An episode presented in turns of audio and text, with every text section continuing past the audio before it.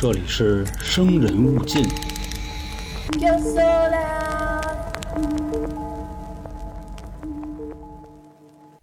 著名动作影星成龙大哥，他在国际上的影响力，想必各位是有目共睹的。他也拿到了象征电影圈最高的奖项——终身成就奖。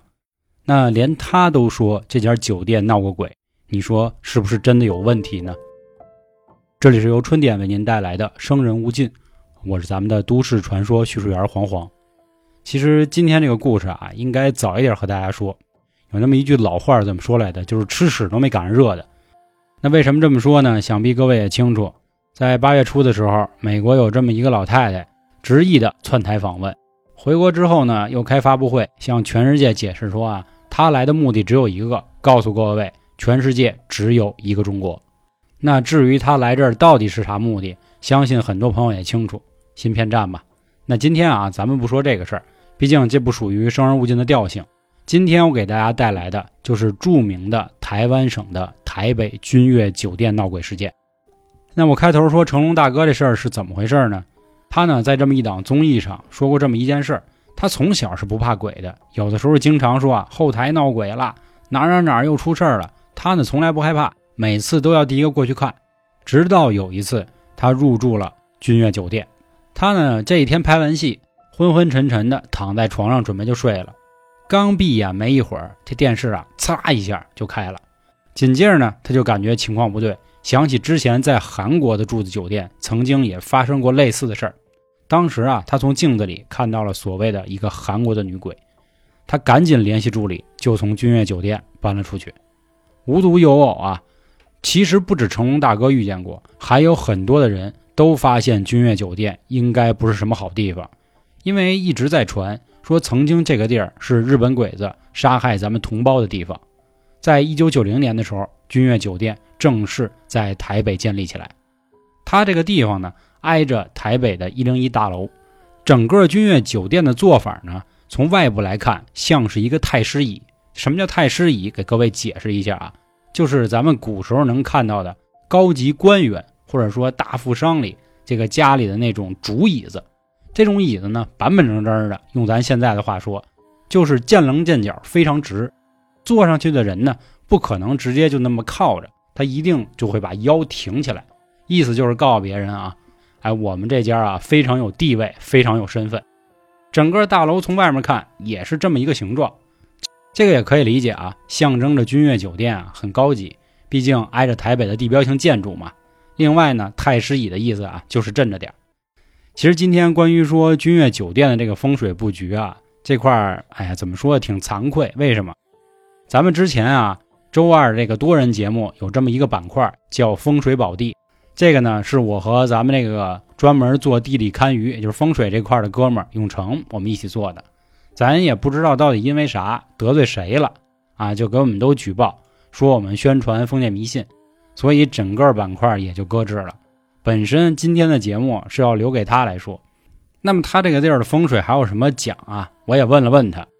首先第一个呢，就是在酒店车道的上方挂的不是吊灯。咱们一般知道啊，去这种比较高档的酒店的大厅中间都会有这种圆形的巨大的水晶吊灯，看起来非常好看。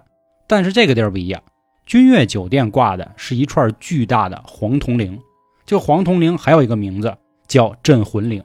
听说曾经是姜子牙使的，主要是为了镇煞商纣王死后作怪的。而现在就这么直勾的挂在酒店当中，不免啊就让人瞎琢磨。当然，有的人说了啊，人家可能就是不一样，个性挂一个风铃儿，到时候风一吹呢，这大门一开就还好听。那咱们把这个按下不说，再来说第二个，也是网上闹得最凶的这么一个说法，在他的大厅左右两侧分别挂着一对密宗的符咒。说这是台湾的一个大师啊，叫林云的，他写的这么一个咒语。这个咒语呢，说是用来招财进宝的，分别是一道敕令和一道佛令。这块简单给大家说一下啊，敕令的意思其实可以简单的理解为太上老君他们这边下的，佛令不用说了啊，就是佛祖嘛。至于说这个林云是密宗大师啊，这个无从考究。这个符啊。看起来就挺邪乎，不知道各位有没有看过双瞳的，就和它里面那个符咒很像。其实每一个人进来的时候都觉得啊，你说这么一个现代酒店挂了这么两道符，你哪怕你摆一关公啊，我也信您这儿招财啊。那放这干嘛？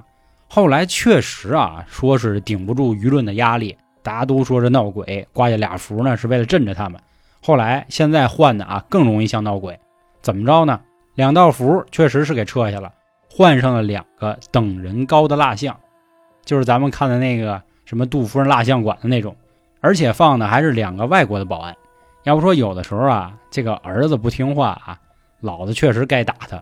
这玩意儿这这认错祖宗哪行啊？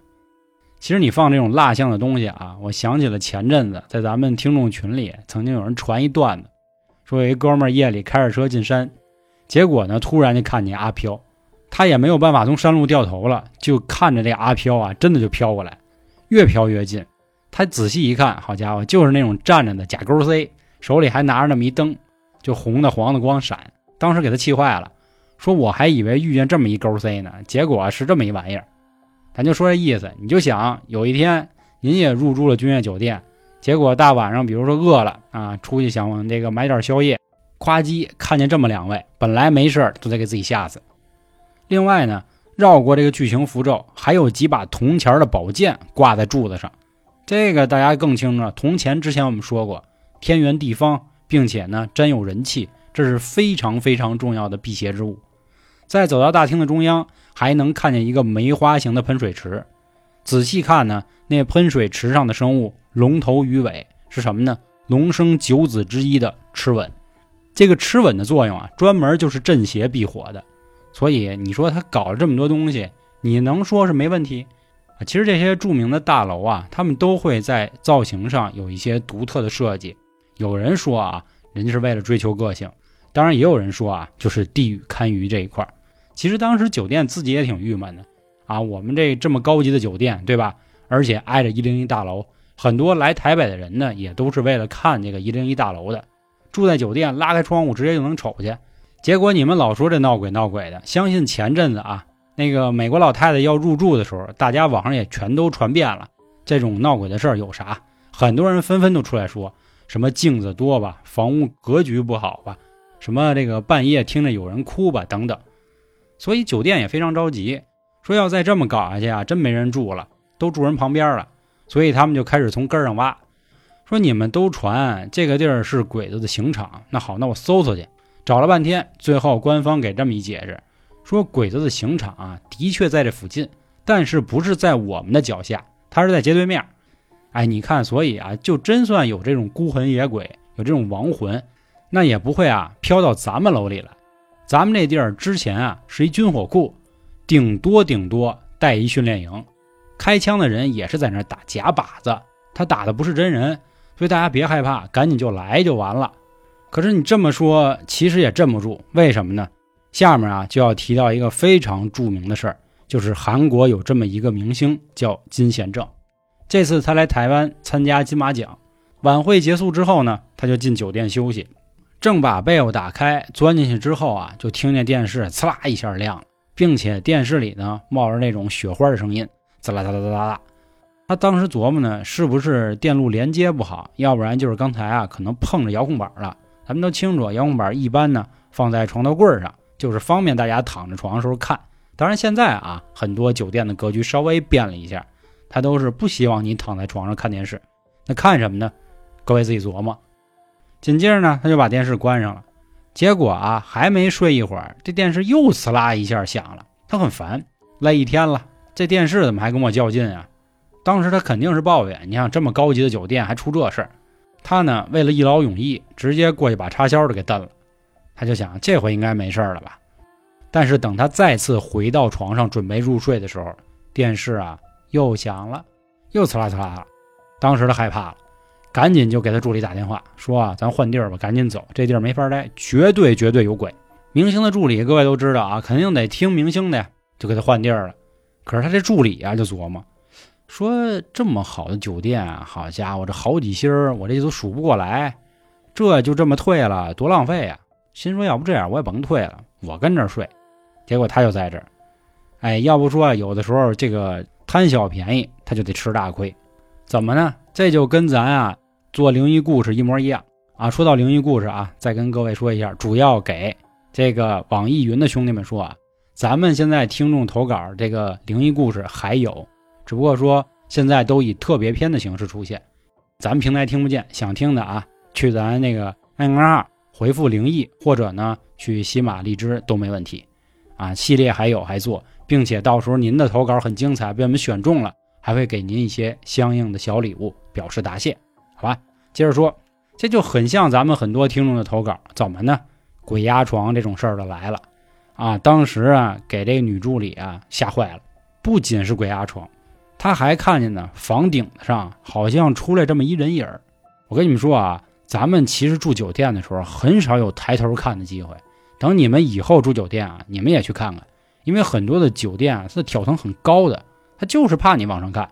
这个时候，这个助理啊看到了一个上吊的人影，就在那飘呢。但是他有鬼压床啊，对吧？他动不了啊，这直接就给他吓崩了。这件事儿呢，是从金贤正的嘴里说出来的。正因为这么一个非常完整的过程。又把台北君悦酒店炒到了一新高度，结果呢，这个台北的君悦酒店啊就被评选为全球十大的闹鬼饭店了。入选的理由也正是因为金贤正的这段经历。那么说，台北君悦酒店到底有没有问题呢？其实至今都是个谜。很多时候啊，很多闹鬼的地方也都会出现在酒店。其实为什么？有这么一派说法啊，因为酒店的这种格局啊，它不像居民楼。不会来回来去的绕，酒店基本上你出了电梯之后呢，你总会啊左绕右绕，而不是说这么一排，左边一排，右边一排，不是。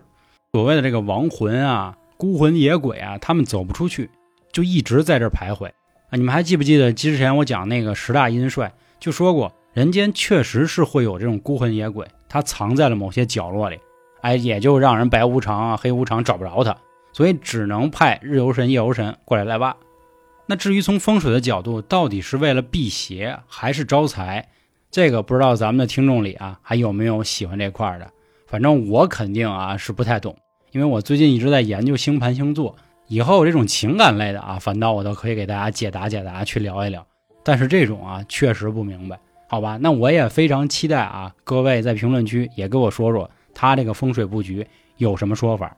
关于今天台湾省台北君悦酒店的闹鬼事件。就和各位分享到这里，我是咱们的都市传说叙述员黄黄，感谢今天各位的收听，拜拜。